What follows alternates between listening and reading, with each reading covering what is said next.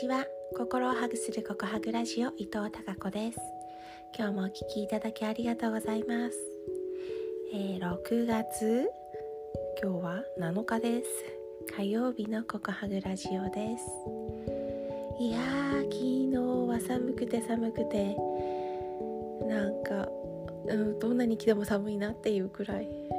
うんゾクゾク寒い一日でした。気温も下がって雨が降ってますます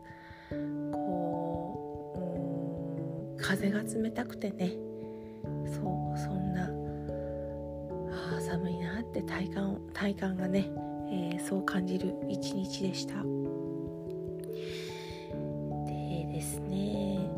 そうそう 昨日の夜ねあまりの寒さにこう帰宅しながらだいたい夜のメニューを考えるんですが夜の食事のメニューを考えるんですがああもうなんかもうあったかいもの食べたいなと思ってお鍋と思ったんですが、うん、材料がないなと思ったりしてでですね鍋焼きうどんにしました。いやー美味しかったです。あったまるしね鍋焼きうどんって本当に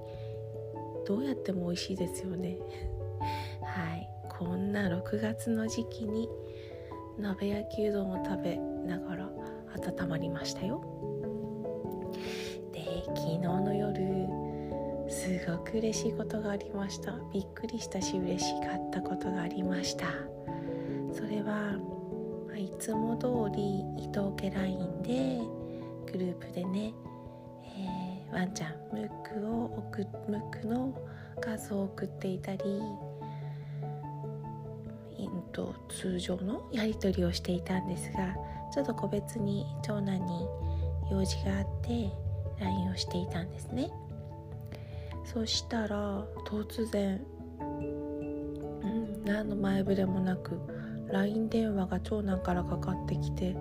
おっと思ってめちゃくちゃ LINE 電話であの息子たちからの LINE 電話が久しぶりだったのであれ？どうやって画像をカメラ切り替えるんだっけ？なんて思いながらあのはい LINE 電話をしていました。ムックのね様子を見たくっていつも、うん、そのやり取りをするんですけど LINE 電話が長男からかかってきたことってほぼほぼなくておそらく大学の時でさえ電話はねあんまりしない人だったんですね。よっぽど何か緊急の用事とかそうそういう緊急事態がない限り電話はしてこない人がまあおそらく10年ぶりぐらいかな。に LINE 電話を何もない時にかけてきてくれたのが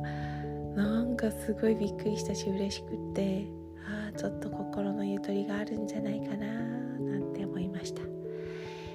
えー、まあ、転職をしたんですけどそれまでの会社はですねやはり帰宅が遅くって毎日深夜で朝も早かったのでなんかやっぱり心心理的ウェルビーグが健康じゃないなっていうことは感じていたのでそこから解放されると人って心のゆとりができてそんな風に、えー、またいいつながりにつながっていくんだななんて思って。そのね、えー、ゆとりが心のゆとりが嬉しく思いました。はい。ということで、まあ、息子からもパワーをいただいたので母は嬉しいです。今日も頑張ろうと思います。それでは